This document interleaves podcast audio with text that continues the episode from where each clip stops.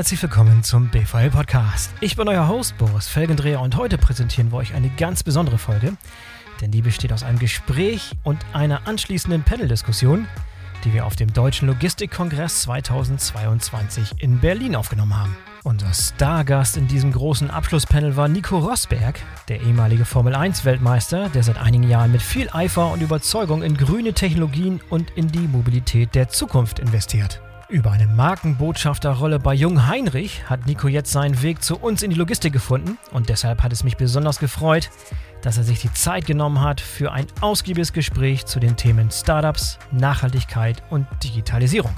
Im Anschluss an mein One-on-One-Gespräch mit Nico haben wir den Teilnehmerkreis erweitert und durften Christa Köhnen, Chief Information und Chief Digital Officer von DB Schenker und Dana von der Heide, Mitgründerin von Parcel Perform, bei uns auf der Bühne begrüßen. In dieser Panel-Diskussion haben wir dann die Themen Innovationen und Startups in der Logistik noch weiter vertieft. Es ist eine sehr interessante und unterhaltsame Runde geworden. Ich bin mir sicher, sie wird euch gefallen.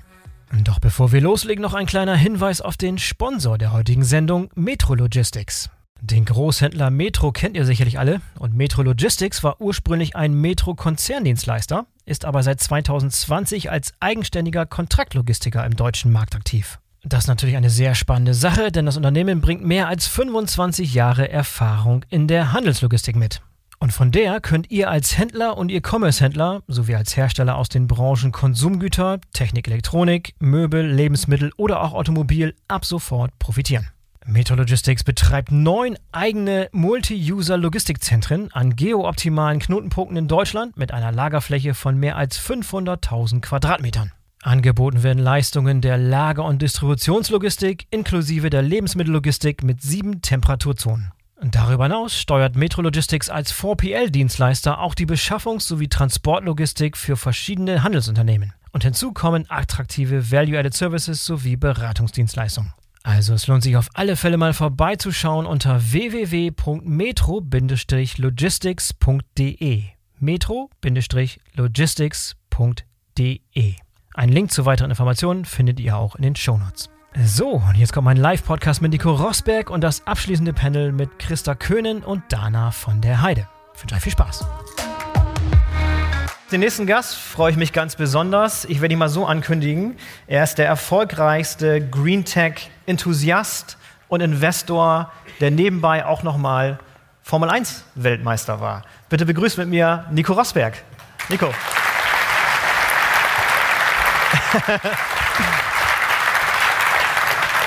Nico, letzte. Ah, ich bin erleichtert, dass du es geschafft hast. Guten Tag. Das war äh, Just-in-Time-Management, was du Freut da. mich sehr, hier zu sein. Sehr schön, sehr schön.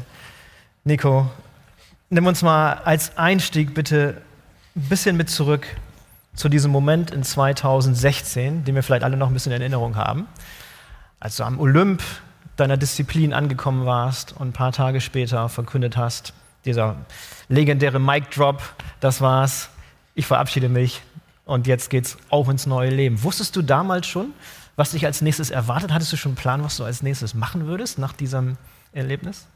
Ähm, nein, das war, das war dann auch die Herausforderung, dass ich jetzt äh, null Plan hatte, was danach kommt. Ähm, ich hatte mir aber vorgenommen, dass wenn ich, nur wenn ich die Weltmeisterschaft schaffe, dann höre ich auf. Also wenn ich nicht gewinne, hätte ich, würde ich vielleicht heute noch fahren, wenn es schlecht, schlecht gelaufen wäre. Von daher bin ich ganz, äh, ganz happy, dass es doch gut gegangen ist am Ende.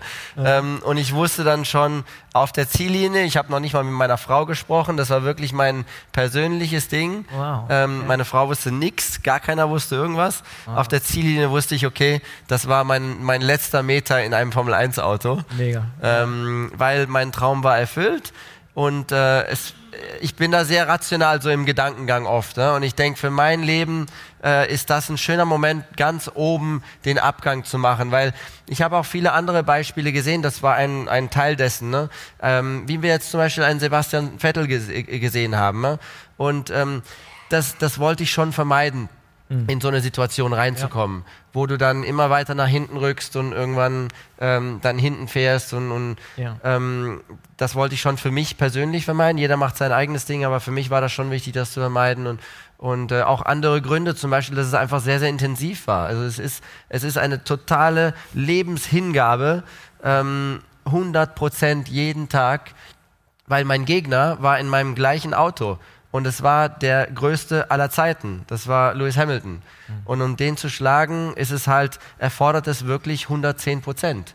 Ähm, und nicht nur beim Lenkrad drehen, sondern beim äh, physisch Vorbereiten. Politik spielen intern, weil mein größter Gegner, mein Feind, ist ja in meinem eigenen Team. ja. Also da muss man ja auch ein halber Politiker sein. Ja. Ähm, leider. äh, dann mit den Medien, ja, die muss man auch äh, alle auf seiner Seite. Das ist, also da ist, hängt sehr, sehr viel dran. Deswegen war das sehr intensiv und deswegen bin ich auch ganz zufrieden, dass es dann, äh, dass ich dann in ein neues Leben reingegangen bin. Ja, und es gibt vor allem viel zu viele Beispiele von erfolgreichen Sportlern, die dann nicht die Kurve gekriegt haben im zweiten Leben sozusagen. Ne? Die Liste an, an gescheiterten Existenzen ist lang. Also die, dieser Übergang von diesem aktiven Leben und von dem, was du erlebt hast, diesen Thrill, diesen Dopamin und Adrenalin-Rush und so weiter, das muss man erstmal irgendwie neu, sich neue Ziele setzen, neue, neue Lebens ganze neue Lebens. Äh, ja, es ist schwer. Äh, ja. Sie können sich das vielleicht vorstellen, wenn Sie jetzt morgen einfach den Job, den Sie jetzt gerade machen, ist Ende, ja. ohne darauf vorbereitet zu sein. Ja. Und dann, okay, was mache ich dann äh, ähm, morgen? Ne? Also ja. das, ist, das ist vielleicht ein bisschen so nachvollziehbar, also äh, ähm, ja. vergleichbar. Und, und das, die Schwierigkeit auch ist, wenn man halt Sportler ist, ist man mit sehr jungen Jahren schon gefühlt wie so ein CEO eigentlich. Also ganz, ganz oben. Und auf einmal in dem zweiten Leben ich kann nicht wieder ganz oben anfangen irgendwo anders, weil ich ja. kenne ja nichts anderes. Das Mind sozusagen. Also man ja. muss dann schon akzeptieren, dass man auch wieder weiter unten ja. anfängt und das ist echt schwer teilweise, das zu akzeptieren. Äh, ich bin jetzt wieder ganz unten, muss mich jetzt wieder hocharbeiten. Ähm, das ist auch eine Herausforderung halt, ja. Ja, und wie hast du dann das Thema, was du jetzt besetzt, für den du dich jetzt so leidenschaftlich einsetzt, Green Tech, Nachhaltigkeit, Digitalisierung, wie bist du zu dem Thema gekommen? Wie hast, wie hast du dich da reingefunden? Ähm, das ist äh, über die Mobilität. Ja. Weil ähm, damals bin ich dann äh, zum Dieter Zetsche gegangen, äh, damals Daimler-Vorstand, und ja. der hat mich dann an die Hand genommen und hat gesagt, Nico, wir beide, wir gucken uns jetzt mal die Zukunft der Mobilität an. Im mhm. ganz Geheimen. Okay. Ähm, ja, das kennt keiner, das weiß keiner. Hier ist, guck mal, so ist die Zukunft von Mercedes. Ähm, vielleicht inspiriert dich das ja in irgendeiner Art und Weise. Und dann hat er, hat er mir das gezeigt. Und, mhm. und das ist ein, ein so ein Moment dann auch gewesen. Das war so unglaublich zu sehen, was da jetzt passiert in der, in der Mobilitätsbranche. Diese Chance, die wir haben, Mobilität ist bis zu 20 Prozent der Emissionen, ähm, also ein großes Problem in der heutigen Zeit. Und, und, ähm, und da hat er mir gezeigt, wir haben so eine Riesenchance jetzt hier mit Innovation hier in eine Wandlung zu gehen, um hier die ganze Mobilität halt äh, zukunfts... Äh, fähig zu gestalten ja. für unseren Planeten auch. Und das fand ich total spannend. Äh, das fand ich unglaublich. Und, und deswegen bin ich jetzt auch heute sehr stolz, weil ich bin mit einem anderen äh, Mobilitätsanbieter äh, auch äh, verbündelt hier und das ist Jung Heinrich, ja. die ja auch ähm, auf die Nachhaltigkeit einen großen Fokus setzen und, und in, in der Partnerschaft äh, bin ich halt auch gerade. Ja, können wir gleich nochmal drüber sprechen. Ja, und äh, jetzt bist du natürlich auch aktiver Investor, das heißt, du investierst in Technologien, in Startups, und im Startup-Umfeld redet man immer über Investmenthypothesen. Was sind denn deine Investmenthypothesen? Wie gehst du vor? Was ist deine, deine Weltanschauung? Was ist deine Vision, wohin sich diese Technologie in der Zukunft entwickelt, auf der du dann diese Investitionsentscheidung triffst? Ähm, es muss natürlich ein Markt sein, der, der unreif ist, das ist klar. Ja, man muss halt nicht äh, wie Tesla zu früh sein. Ähm, die ja. waren nämlich zu früh. Ich weiß nicht, wie er es geschafft hat, aber er hat es geschafft, obwohl er, obwohl er, zu früh war. Ähm, ich kann mich noch erinnern, dass, dass wieder Dieter Zetsche sogar noch im 2019 im Herbst, im November, saß ich mit ihm, hatte gesagt, Tesla keine Chance. Das hat er vor, gesagt? Oder ja, vor zweieinhalb ja. Jahren. Mhm. Ähm, keine Chance. Ähm, weil äh, es ist unglaublich, dass er, äh, dass er das geschafft hat. So, und deswegen, also der Markt unreif. Und ich muss auch bei den Gründern halt sehen, ähm, dass, die, dass dieses gewisse Purpose halt auch haben bei denen. Und da habe ich ein ganz tolles Beispiel, das sind unsere Tier-E-Scooter, äh, wo ich ein Angel-Investor bin, also die türkisen Scooter, die man mit, mittlerweile überall sieht. Die sind jetzt auch europäischer Marktführer. Ähm, und das ist eine ganz tolle Geschichte gewesen. Und auch da, die Gründer haben jetzt sogar ihre ganzen Aktien in einen zukunftsausgerichteten Fonds gelegt, ähm, ja. der, dann, ja. äh, der dann in die Zukunft investiert. Also äh, und solche Gründer, die dann, die auch, also bei Tier gerade, der hat zum Beispiel auch pioniert, dass äh, in den auf den Scootern klappbare Helme auf jedem Scooter sich befinden mhm. äh, für die Sicherheit. Ja? Und das ist alles dieser Purpose-driven und das finde ich, äh, das finde ich toll und das ist wichtig, ein wichtiger Teil für Erfolg jetzt in der nächsten Zeit. Mhm. Und wenn du in dieser ganzen Investitionsbranche und Startups und VC-Branche so ein bisschen unterwegs bist, da, äh, nehme ich immer so ein bisschen so ein Spannungsfeld wahr zwischen der Situation, dass VCs immer so relativ sehr, sehr starken Wachstumsdruck, die wollen sehr, sehr schnell ihr Geld vermehrt sehen, die wollen sehr, sehr schnell Resultate sehen. Aber zugleich sind diese Technologien zum Teil noch so unreif und der Zeithorizont müsste eigentlich viel, viel länger sein. Wie, wie, schaust du auf dieses Spannungsfeld? Nimmst du das auch selber wahr und wie, wie, beeinflusst das deine eigenen Investitionsentscheidungen? Da gibt es jetzt unsere Flugtaxis als Beispiel in Deutschland, wo wir Lilium und Volocopter haben. Da bist Die du auch Welt, Investor, ne? Das Oder? wollte ich jetzt nicht sagen, weil ich wollte es jetzt nicht übertreiben, aber ja. Deswegen hätte ich das jetzt gerade nicht gesagt, ich hätte Aha. die nur genannt. Ähm, und das ist halt bei denen eine, so eine Situation gewesen. Die, die Batterie-Energiedichte ist bei weitem noch nicht da gewesen, um so ein Konzept, äh, da, dass so ein Konzept überhaupt aufgehen kann. Ja. Ähm, aber die, die mussten, die haben halt, äh, ähm, wie sagt man, das Risiko genommen und mhm. gesagt, okay, die Batteriedichte, die wird uns, die wird uns parallel, wird die dann äh, ähm, gerade so im Moment, wo wir dann marktreif sind, wird die auch da sein, die, ja. die, um die Reichweite zu erzeugen und das Gewicht runterzuhalten dementsprechend von dem, von dem Flugzeug. Ähm, und das, äh, da sind wir jetzt gerade so am Schneidepunkt. Ähm, also das wird sehr spannend zu sehen, wie sich das jetzt äh, entwickelt in den nächsten Monaten sogar. Ähm, und wo Volocopter plant jetzt den ersten kommerziellen Flug bei der Olympiade in Paris. Mhm. Ja. Also das ist so ein Beispiel, ja. ne, wo, wo man halt, äh, ja, man muss halt äh, natürlich ein bisschen Glück haben auch und, und aber auch kalkuliert sehen, mhm. ähm, wie der Verlauf ist und das haben die, glaube ich, gern, wahrscheinlich ganz gut getimt. Ja, ja, also vorhin, als ich ein bisschen nervös war, ob du es zeitgemäß schaffst, ob du auch rechtzeitig auf der Bühne bist. Immer. So ein Baller-Move wäre gewesen, wenn du mit dem Volocopter eingeschwebt wärst. Da hatte ich noch, aber Geht leider noch. Hat auch nicht ganz geklappt. ja, ja. Ähm, ab, mit EasyJet, mit EasyJet. Mit EasyJet, okay, ja. auch gut. Kompensiert. Auch, kompensiert. Wenigstens das. Ja, ja. Wie schaust du denn, also vielleicht nochmal zum Verständnis, wie du Entscheidungen triffst, worin du investierst. Ist das so ein bisschen auch deine Leidenschaft? Ich meine, du hast eine gewisse Affinität für Mobilität und für Hardware und für Dinge, die sich bewegen, die schnell durch die Luft fliegen oder sich am Boden bewegen. Ähm, aber lässt du dich davon treiben, von so einem Bauchgefühl? Oder, oder wie würdest du deine, deine, deine Art, was für ein Investor bist du?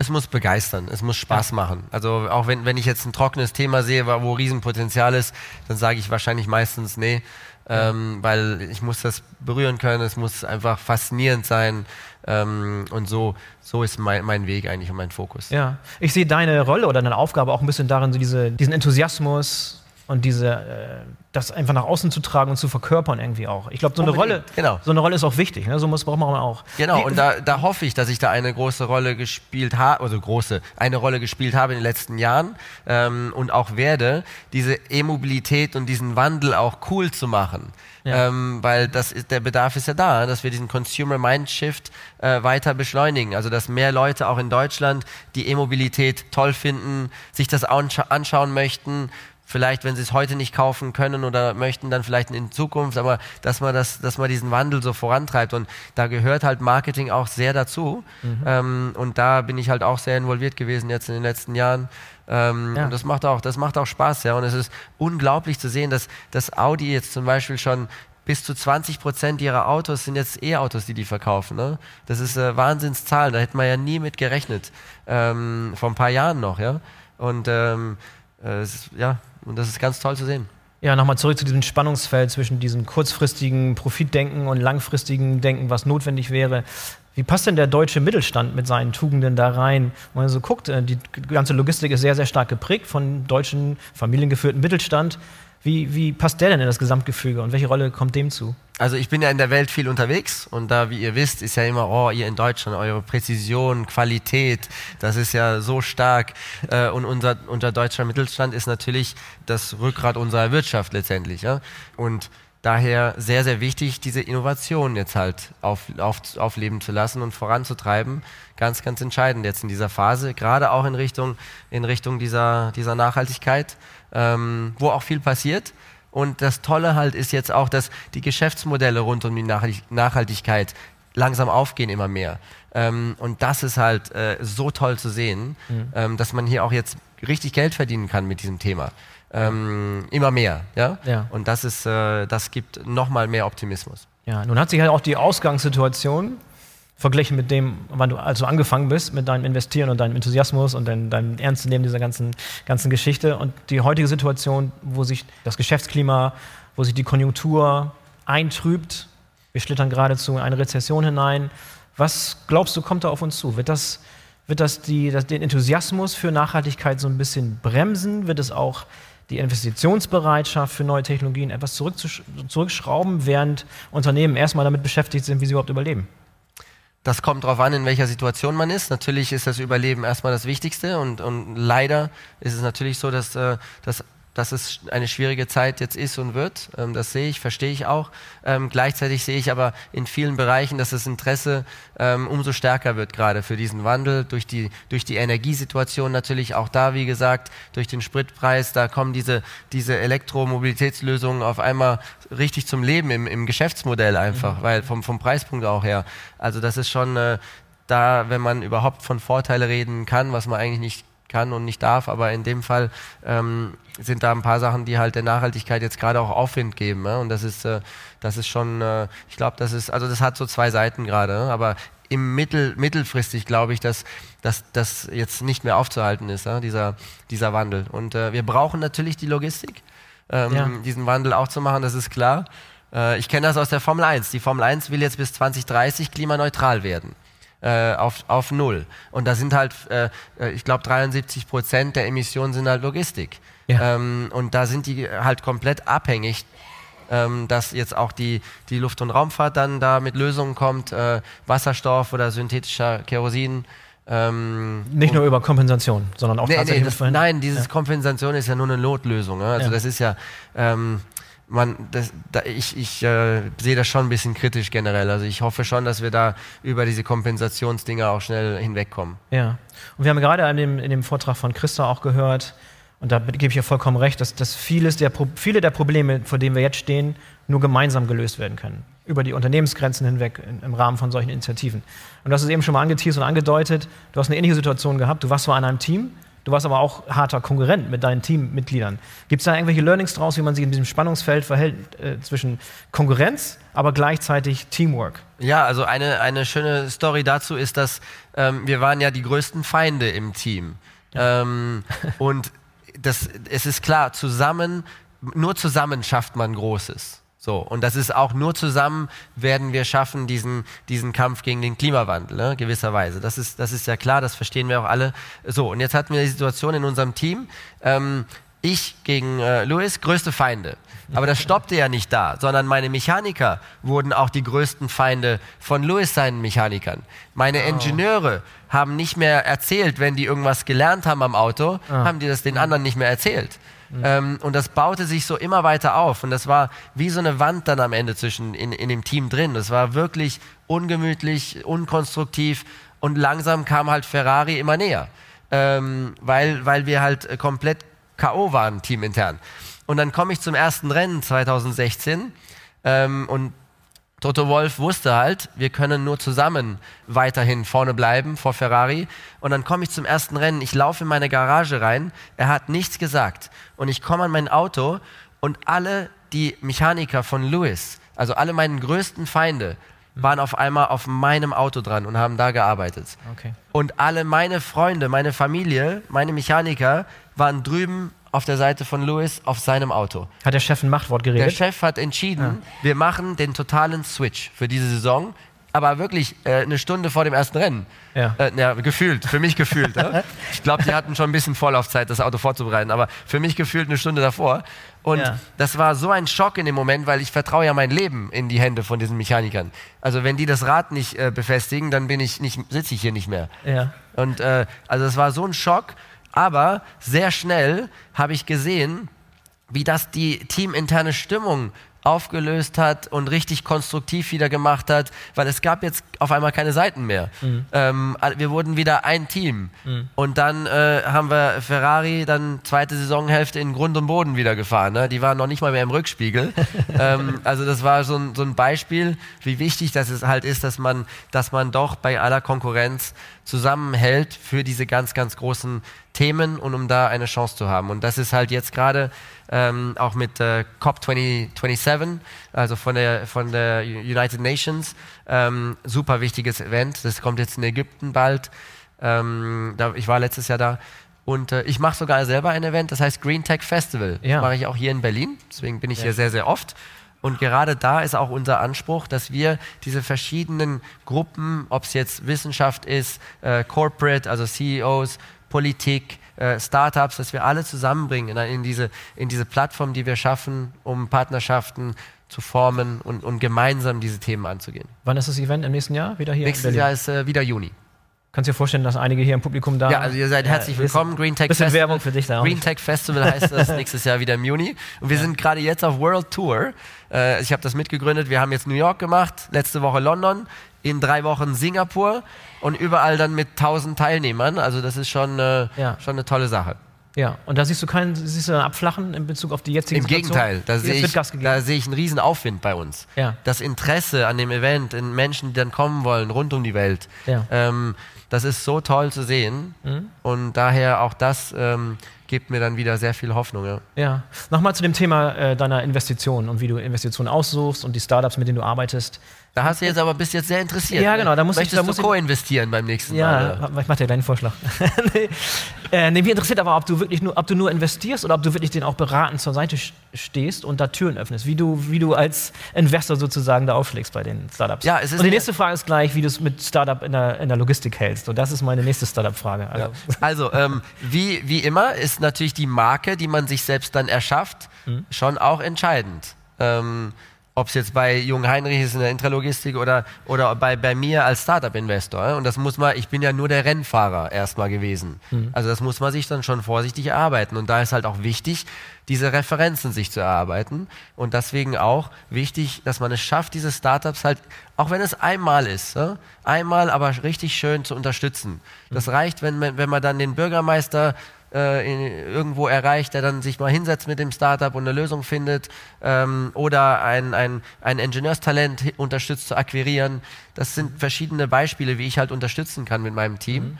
Ähm, und das ist sehr wichtig und da versuchen wir immer weiterzukommen. Mhm. Ja. Kannst du dir vorstellen, deinen Investment Scope so ein bisschen zu erweitern, auch Richtung softwaregetriebene Anwendung beispielsweise, wo es nicht nur Hardware, nicht nur Mobilität, sondern auch Software ist?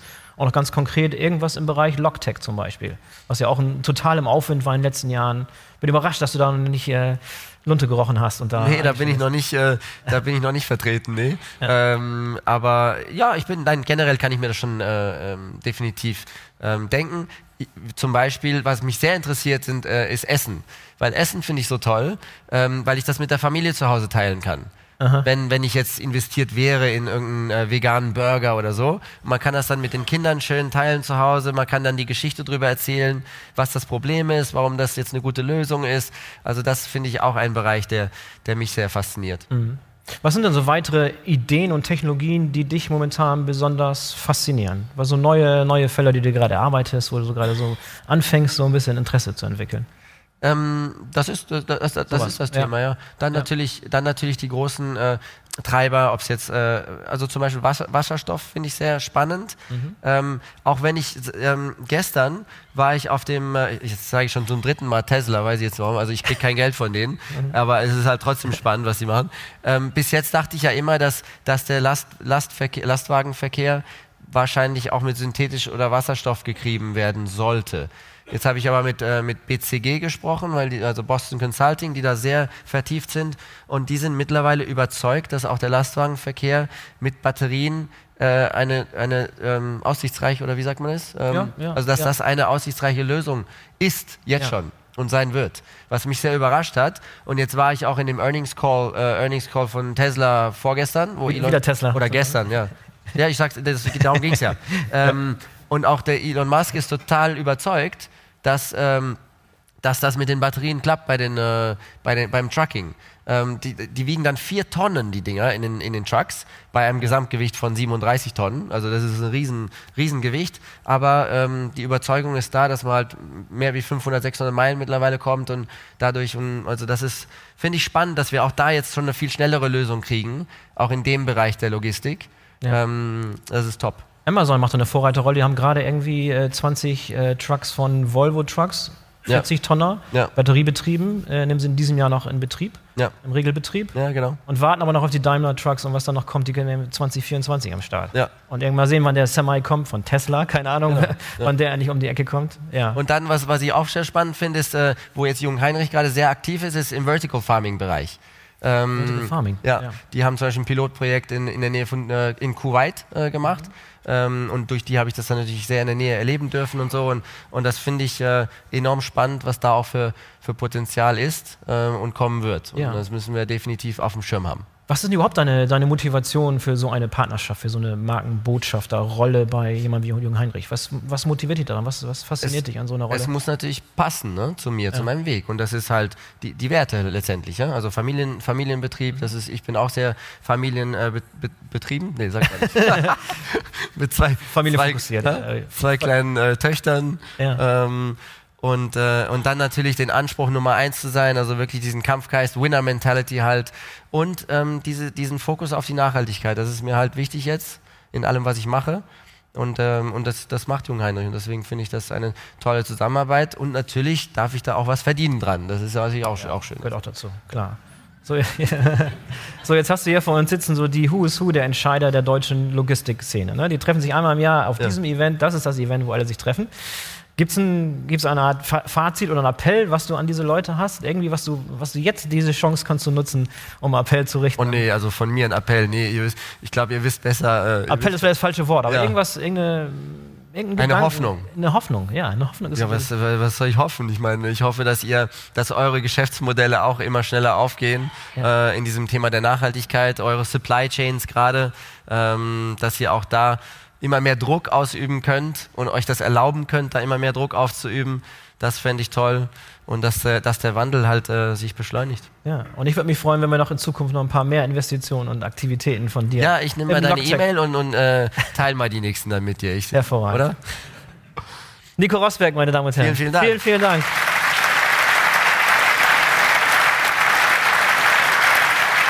Fragen? Nein, keine Fragen. Wir bleiben, wir bleiben die beiden Namen. So, und wie bereits angekündigt, werden wir unser, unsere kleine Gesprächsrunde jetzt erweitern. Wir bitten nochmal Christa Köhn auf die Bühne und Dana von der Heide, eine Startup-Gründerin, Gründerin von Puzzle Perform. Nochmal Applaus für die beiden. Danke dazu.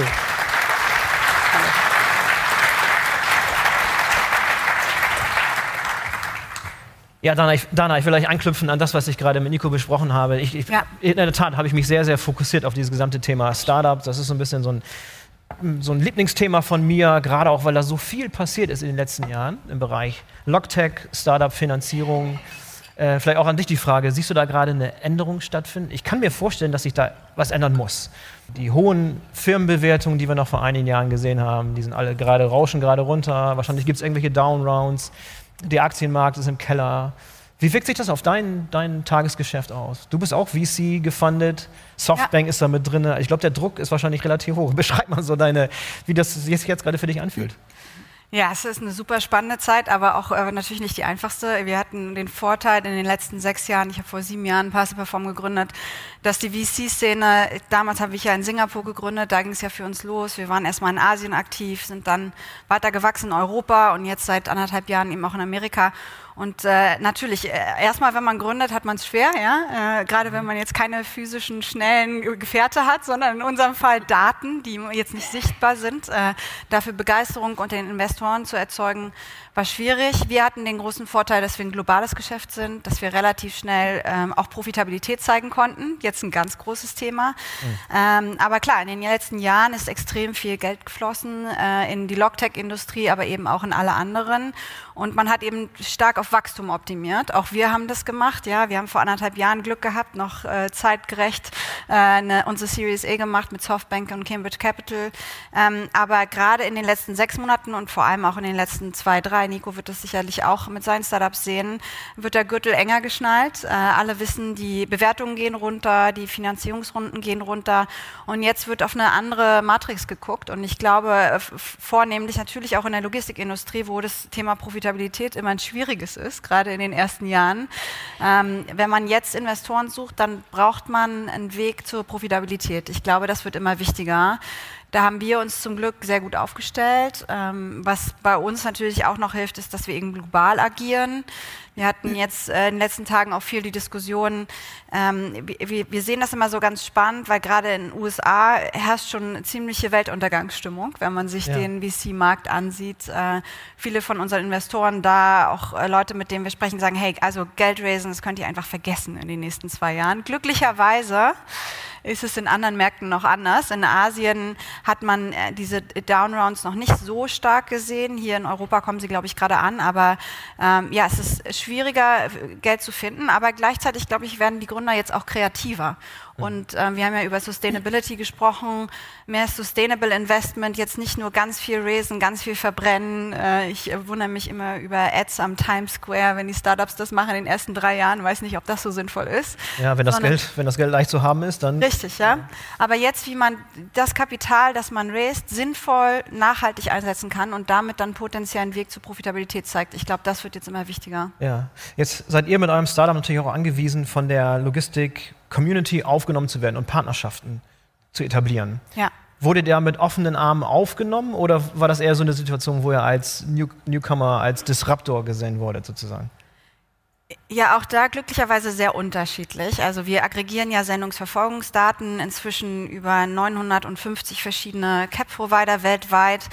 Und äh, wir haben natürlich den Vorteil, wenn wir ankommen und sagen, hey, wir wollen jetzt all eure Daten haben, die meisten von Ihnen würden sicher sagen, nö, warum denn eigentlich? Mhm. Fair enough, aber wir haben den Vorteil, dass wir natürlich Kunden haben und äh, relativ schnell auch große Kunden, Nespresso, Zalando, Wayfair, mit denen wir sehr eng zusammenarbeiten, die gesagt haben, hey, es lohnt sich nicht für uns, das intern zu bauen. Es muss ein Aggregationslevel, es muss einen globalen Standard geben und den haben wir entwickelt.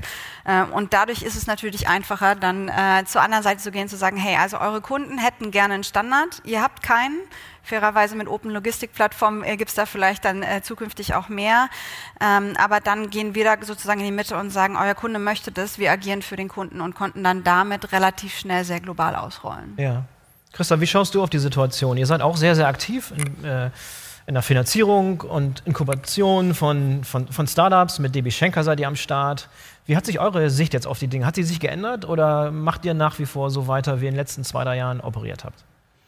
Das ist eine gute Frage, ob sie sich schon geändert hat. Ich glaube, wir haben immer sehr intensiv und nachhaltig auf die Investitionen draufgeguckt und tun das natürlich auch äh, nach vorne schauend. Äh, denn äh, wir, wir überprüfen natürlich aus unserer Logik heraus, in was für ein Start-up, ob äh, näher am Kerngeschäft oder weiter weg investieren wir und was sind so Kriterien, die, die uns ansprechen, wo wir glauben, dass dieses Start-up äh, eine Möglichkeit hat, wirklich dann auch zu wachsen, in Skalierung zu kommen und erfolgreich zu sein.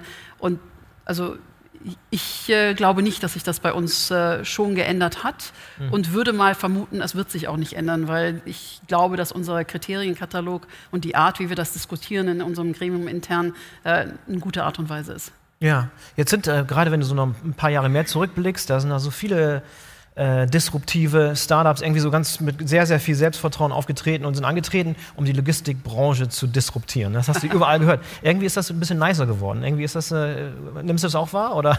Das nehme ich sehr wahr. Äh, ich, ich ähm, sagen wir mal so, wenn man natürlich aus einer Incumbent-Rolle auf den Markt guckt, sieht man anders drauf, als wenn man aus einer Startup-Rolle drauf guckt.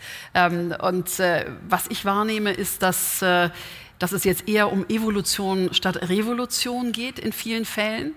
Ähm, ich nehme wahr, dass es immer noch viele gibt, die in den Markt reinstreben, was ich positiv finde. Denn ich glaube, gerade in den letzten drei Jahren wurde so sichtbar, was, also das überhaupt Logistik und Supply Chains wurden sichtbar und wurden auch dem, dem äh, jedem Bürger bewusst, dass, wie wichtig das ist, wie sehr wir davon abhängen.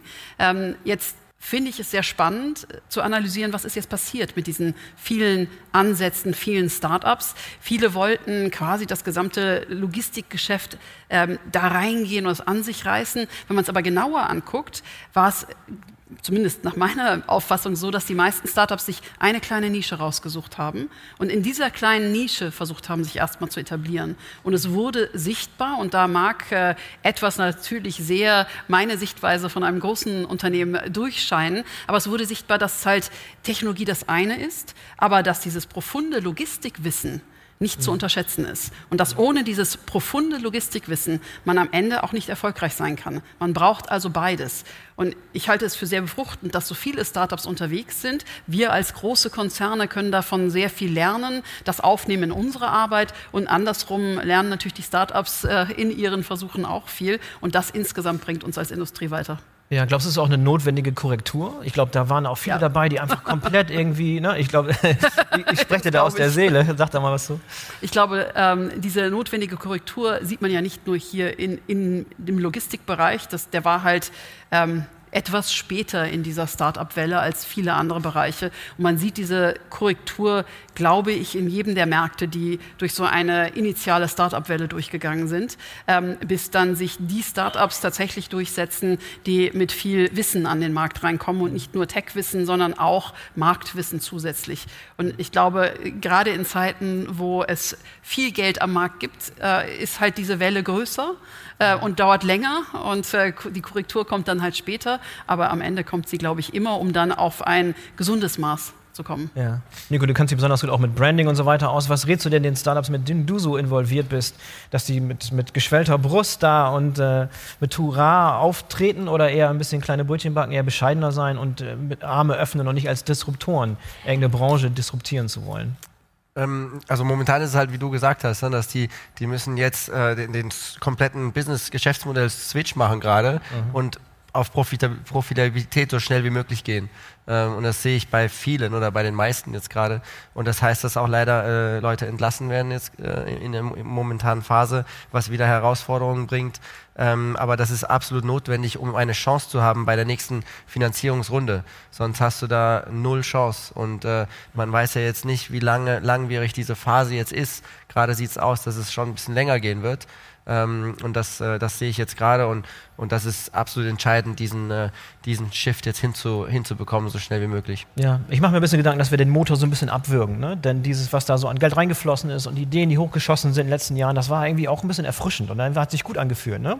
Ja. Weil wenn du mal zehn Jahre zurückschaust, da gab es keine signifikante neue Startup-Aktivität im Logistikbereich. Ne? Diese ganze Lock, der, der Begriff gab es nicht. Ne? Ja. Es gab ein paar etablierte Player und so weiter, aber das, was in den letzten Jahren da passiert ist, das hast du auch ein bisschen Angst, dass es das so abgewürgt wird und irgendwie der, die Fahrt rausgenommen wird? Ich glaube, der Markt kriegt auf jeden Fall eine andere Dynamik, aber ich glaube, das ist auch eine Chance. Also es wurde unglaublich viel Geld verbrannt zu unglaublich hohen Valuations. Ähm, ja. Wir haben immer konservativer auf den Markt geguckt. Aus unserer Grundsicht haben wir gesagt, lasst mal nur so viel raisen, wie wir wirklich brauchen. Und wenn man die KPIs hat, dann kriegt man auch noch mehr, aber in Einzelschritten. Das war immer unsere Philosophie. Ich glaube, jetzt kommt es wirklich darauf an, richtig guter Founder zu sein und kreativ zu sein. Und wenn du das Geld nicht dafür hast, welche anderen Arten findest du? Und ich glaube, das ist dann auch nochmal eine Chance zu gucken, welche Partnerschaften kann ich jetzt ähm, haben. Viele Inkubatoren, die großen Logistiker, die alle Access zu unglaublich vielen potenziellen Kunden haben. Und natürlich, wenn wir sagen, wir wollen jetzt Profitabilität für viele erreichen, dann ist der erste Schritt, möglichst schnell skalierbar Zugriff auf Kunden zu haben. Und wenn man das jetzt nicht sich erkauft über harte Marketing-Dollar, dann wäre halt eine tolle Opportunität, jetzt nochmal wirklich in das Thema äh, Partnerschaft reinzugucken und zu schauen, wie kann man Open Logistics Plattformen, aber auch in, in anderen Partnerschaften, es muss ja nicht immer gleich ein Investment sein, glaube ich zum Beispiel. Vielleicht kann man auch so einfach partnern, eine tolle Chance für die Logistik-Player in Startups reinzugucken, aber man muss natürlich die Offenheit haben, dann vielleicht mit Kunden-Access auch zu helfen. Ja, was habt ihr noch für so weitere Ideen bei Schenker, um das ganze Ökosystem mit den Startups so am Leben zu halten? Und denkt ihr weiter? Ihr habt da schon gute Schritte gemacht, ihr wart da früh am Start, aber was ist da so eure große Vision? Das ist jetzt nicht dein Hauptfeld, aber es, es interessiert mich trotzdem als Chief Digital Officer. Ich würde erstmal ein bisschen breiter auch noch auf das eingehen, was ihr eben ja. diskutiert habt, weil ich glaube, es geht gar nicht so sehr darauf, darum, nur auf Startups jetzt zu blicken, sondern auf Innovation insgesamt. Mhm. Und Innovation ist ja viel, viel breiter als nur in Anführungsstrichen der Startup-Teil. Und dort würde ich ja. die Hypothese wagen, dass gerade in schwierigen Zeiten Innovation viel nicht nur wichtiger ist, sondern auch viel mehr Ansatzpunkte hat. Weil wenn es uns gut geht, dann läuft ja alles, was muss man ja nicht dran rütteln, mein Gott, dann, dann lieber so lassen, weil mh, hm, Und wenn es jetzt anfängt zu ruckeln und diese fantastischen letzten drei Jahre vorbei sind und jetzt die in Anführungsstrichen echten Probleme wieder etwas sichtbarer werden, ich glaube gerade dort ist es sowohl für eben die Startups, die anders dran gehen, aber auch für die, für die etablierten Unternehmen selbst das Thema Innovationen einfach nochmal viel wichtiger, weil wir da jetzt gezwungen werden, die nächsten Schritte zu gehen und doch zu gucken, wie wir jetzt uns die Zeit nehmen, bestimmte Themen zu skalieren, zu automatisieren und so weiter und so weiter. Und deswegen glaube ich, dass gerade in etwas unsichereren Zeiten da nochmal ein Schub kommen wird ähm, und dass wir uns da nochmal drauf fokussieren werden und müssen. Und das geht uns natürlich als Schenker auch so. Wir gucken uns jetzt äh, nochmal intensiver an, was waren die Themen, die wir getrieben haben in den letzten Jahren? Haben wir die ausreichend entweder mit Partnern, mit Startups oder auch selbst nach vorne getrieben, mit unseren Labs, die wir in, mit dem Fraunhofer oder mit anderen zusammen machen. Ich habe dir gesagt, ich wink dir zu, siehst du. Und ähm, was haben wir da für Themen gestartet, die wir nicht so skaliert haben bisher, wie wir das eigentlich hätten machen sollen? Wo gibt es da nochmal Ansatzpunkte? Und deswegen glaube ich, dass Kriseninnovationen extrem nach vorne helfen und nach vorne treiben, sowohl bei Startups in dem Bereich als auch bei, bei anderen Arten Innovationen zu treiben. Darf ja. ich eine Frage machen? Unbedingt, ja. Darf ich fragen? Ähm, in letzter Zeit, welche Innovation dich am meisten fasziniert hat? Also ein, ein Beispiel. Und da ist ja immer die Frage, also für mich sind Innovationen, wie nutzen wir das, was andere gemacht haben, um bei uns Dinge nach vorne zu bringen? Und da, da ähm, sind, sind Sachen wie beispielsweise der Binpacker, den wir gemeinsam entwickelt haben im Fraunhofer IML, wo wir mit digitalen äh, Mitteln äh, einfach besser Container packen und das aus, ausnutzen und so weiter. Video Analytics, die wir tatsächlich anwenden. Weil wenn du die letzten zehn Jahre dir anguckst und all diese IT-Kongresse und Digitalisierungskongresse, die Themen, die gibt es schon ewig. Aber es tatsächlich in die Anwendung zu bringen und tatsächlich die in Operations davon zu überzeugen, dass es denen das Leben erleichtert, dass wir damit Geld und Zeit sparen und damit erfolgreicher sein werden, das fasziniert mich an diesen Innovationen, die schon lange in aller Munde sind, die wir jetzt aber in die Umsetzung bringen. Wie viel, wie viel effizienter wird der Container gepackt? Ah, 10 Prozent, Michael? 10 Prozent. Was sehr viel ist. Das, das ist viel. eine Menge aus. Mhm. Ja. Nico, ich will nochmal was, auf was zurückgehen, was du gerade gesagt hast, dass jetzt ein verstärkter Fokus auf die Profitabilität gelegt wird. Aber wie ist das kompatibel mit, mit gerade mit Nachhaltigkeitstechnologie, mit Dekarbonisierungstechnologie, die noch viele, viele Jahre Geld kosten wird und keinen Profit machen? Ich denke an Ladestationen, elektrische Ladestationen, ich denke an Wasserstoff, alles, wo jetzt investiert werden muss, wo Innovationen stattfinden müssen, die, wo der Payback irgendwie lange, lange Zeit in der, in der Zukunft liegt. Ähm, also bei Profitabilität habe ich jetzt von Beispielen geredet, die jetzt äh, mhm äh, schon ein bisschen fortgeschrittener sind natürlich. Äh, klar, wenn du am Anfangsstadium bist, ist es natürlich schwieriger.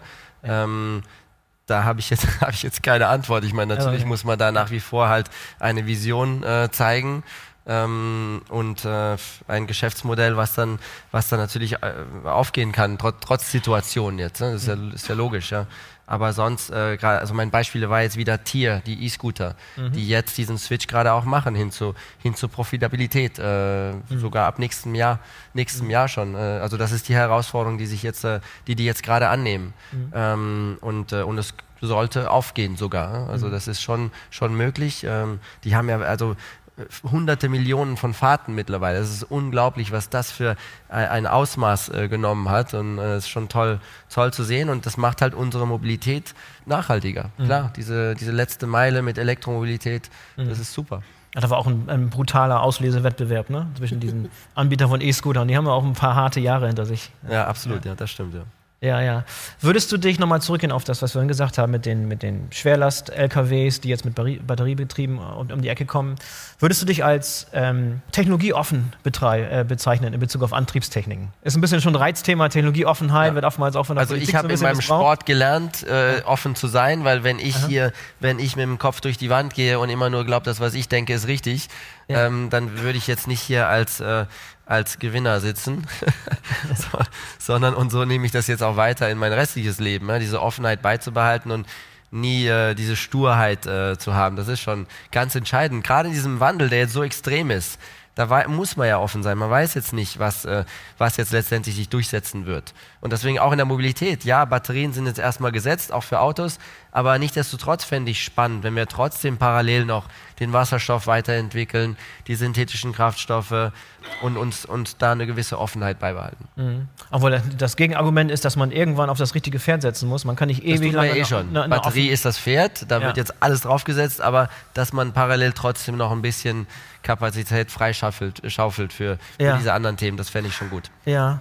Christian, nochmal zurück zur Open Logistics Foundation. Ich, hab, ich bin hab noch gerade von diesem Eindruck, den ich kurz hatte in diesem Gespräch und das, was du heute gesagt hast, will das noch ein bisschen in den Vordergrund stellen, weil es auch ein gutes Beispiel ist davon, wie wir über die Unternehmensgrenzen hinweg kooperieren und arbeiten. Wie stellst du dir die Zukunftsvision vor? Wie müsste eigentlich äh, ein Umdenken stattfinden, vom Konkurrenzdenken zu über die Grenzen hinweg? Und wie ermöglicht ihr dieses Umdenken? Wie treibt ihr das voran? Ich glaube, es braucht beides. Ich glaube, es braucht immer das Konkurrenzdenken, weil sonst sind wir ja auch gar nicht motiviert, Sachen nach vorne zu treiben, sind auch nicht motiviert, Standards zu suchen, die uns ja helfen, damit wir uns dann konzentrieren können auf das, was uns dann differenziert. Von daher ähm, glaube ich, dass wir durch die Arbeit, die wir jetzt dort gestartet haben, überzeugen. Denn es ist jedem, der sich die Prozesse in der internationalen Logistik anschaut, glaube ich, ziemlich klar, dass es dort der Digitalisierung bedarf und dass man natürlich, da die Prozesse ineinander greifen und es nicht eine, ein einziger Player ist, der das dann macht, dann auch Standards braucht, damit das überhaupt nutzbar ist. Und mit der Open Logistics Foundation glauben wir fest, dass wir großen Beitrag leisten können, eben gemeinsam mit Input von allen diese Standards nach vorne zu treiben und dort mit Schmerzpunkten, die wir alle haben, äh, Schmerzpunkten, die in zwei, drei, vier Jahren dann auch irgendwann gelöst sein müssen, weil es dort Gesetzesveränderungen oder Vorgaben oder Richtlinien oder sonst was gibt, dann auch lösen können. Und ich glaube, allein der, der Mehrwert, der, der jeder Einzelne von den Mitgliedern davon wegträgt, ist schon sehr überzeugend. Von daher glaube ja. ich, dass das einfach jetzt nach und nach Fahrt aufnehmen wird. Und die Ambition ist auch, den Kreis dramatisch zu erweitern. Wir Auf jeden Fall. Die, diese Gründungsmitglieder, die waren sehr, sehr deutschlastig, die waren sehr, sehr Logistikdienstleisterlastig. Wir sind ein internationales Unternehmen, ich bitte dich. Ja, ich, ich in weiß. In über 120 ich, Ländern unterwegs. Ich, ich, ich weiß, was du meinst. Ich will aber nur betonen, dass es nochmal offener werden soll, auch gegenüber von Startups, die bisher noch nicht so in dem Maße teilgehabt haben, wie sie, wie sie es könnten. Dana, kannst du dir vorstellen? Ich melde mich gerne an. Ich hätte ja. großes Wunderbar. Interesse. Ja, ja, mach mal ein bisschen, bisschen Werbung da, weil ihr braucht ja auch Entwicklertalente. Ne? Das Ganze muss Fall. ja, wenn ihr, wenn ihr Open Source Software entwickeln wollt, ja wollt, dann, dann müsst ihr ein bisschen Gas geben da. Auf jeden Fall. Ist denn genug Entwicklertalent äh, in, in der deutschen Logistik äh, unterwegs? Wir haben wahnsinnig viel Entwicklertalent, mhm. denn also ich bin überzeugt, dass es äh, super viel Spaß macht, als ITler in einem Unternehmen zu arbeiten, weil man dann sieht, was das, was man tut, dann auch in der Anwendung dann äh, produziert. Von daher äh, ist es, äh, sind es nicht nur die Softwareunternehmen, die Entwickler anziehen können, sondern gerade auch die Unternehmen. Und wir haben tolles Entwicklertalent. Wir sind allerdings auch da weltweit unterwegs und weltweit aufgestellt. Ja. Die große Zukunftsversion, wenn wir uns in fünf Jahren wieder treffen, wo seid ihr da mit der Open Logistics Foundation? Ganz viel weiter. Jeder, jeder ist dabei. Ein x-faches an Mitgliedern, äh, nicht nur ein Projekt, sondern ein Vielfaches an Projekten, die nicht nur gemacht wurden, sondern auch zum Standard geworden sind. Und es ist dann das, wo man ist, wenn man in der Logistik Open Source was voranbringen möchte. Ja, könnt ihr euch auch vorstellen, dass den, den Scope nochmal zu überweitern über die Logistik hinaus und vielleicht auch mit Startups, in die, in die Nico investiert oder die ganze die, die, Szene, die in der Mobilität sozusagen, die nicht unmittelbar zur Logistik gehört, aber die im weiteren Sinne Mobilität ist. Macht das auch Sinn? Oder muss man da irgendwo die Grenze ziehen? Meine persönliche Meinung wäre, es macht Sinn, ähm, eine Grenze zu ziehen und dann zu schauen, wo macht trotzdem die Zusammenarbeit Sinn. Aber wenn man es zu breit macht, dann wird es schwerer mit der Standardsetzung und schwerer, äh, Mitglieder zu finden, die alle gemeinsam auf ein Ziel hinarbeiten. Mhm. Weil wenn du das zu sehr verwässerst, was ist denn dann das Ziel noch und was hält dann diese Mitglieder zusammen? Von daher glaube ich, dass ein Fokus auf eine Industrie sehr viel Sinn macht, aber dass es sicherlich ein paar Randbereiche gibt, wo es dann auch gemeinsame Arbeit sinnvoll sein könnte. Mhm. Und glaubst du, dass, ich nochmal wieder zurück auf die Situation, die ich vorhin beschrieben habe, die jetzt diese, diese, diese Weltkonjunktur und dieses Gürtel enger schnallen und dieses Profitabilität, was wir gerade angesprochen haben, dass das auch dazu führt, dass wir sagen, ja, dafür haben wir jetzt eigentlich gar keine Zeit. Wir haben jetzt Entwickler, die was bei uns machen müssen, wir müssen vielleicht uns enger, enger, enger fassen, irgendwie auch kürzer treten, dass das euch nicht unbedingt in die Karten spielt? Siehst du auch nicht? Also das ist ganz spannend, weil das ist ja, also das, das finde ich fast unlogisch als Aussage, mhm. denn das Ziel der Open Logistics Foundation ist es ja, Probleme, die wir einzeln nicht lösen können, weil es einfach nicht sinnvoll ist. Äh, technisch können wir das lösen und wie gesagt, das Frachtbrief-Exempel, äh, technisch können meine Entwickler uns einen E-Frachtbrief für Schenker kreieren. Ja. Aber das bringt mir nur begrenzt etwas weil ich damit ja nicht den Standard setzen kann. Das äh, würden die meisten nicht mitmachen wollen äh, und damit ja auch nicht dann für mich das Problem wirklich gelöst habe.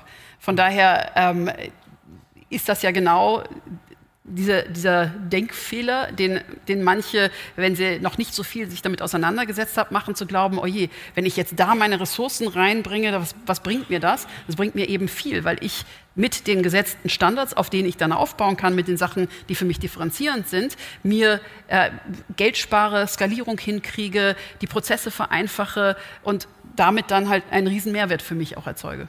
Das war eine Stahlverlage für dich, dass du das nochmal so betonen konntest. Ja, ne? Toll. Dankeschön. Christa, Nico, Dana, ich schaue auf die Uhr. Unsere Zeit ist leider schon um. Es hat sehr, sehr viel Spaß gemacht mit euch. Nico, du hast wahrscheinlich noch ein paar Termine jetzt hier in einer offiziellen Funktion, von denen wir den nicht auch abhalten wollen. Vielen, vielen Dank, dass ihr alle dabei wart. Habe mich sehr gefreut, dass ihr so lange bei der Stange gehalten habt. Ich hoffe, euch hat es gefallen. Ich hoffe, es war interessant. Ihr habt was dazugelernt. Wir haben jetzt einen kleinen kurzen, zweimütigen Film und dann meldet sich Professor Dr. Thomas Wimmer nochmal, äh, um euch offiziell nochmal zu verabschieden. Aber ich sage schon mal Danke an die Teilnehmer. Danke, dass ihr dabei wart. Vielen, vielen Dank. Toll. Danke. Applaus für die Teilnehmer.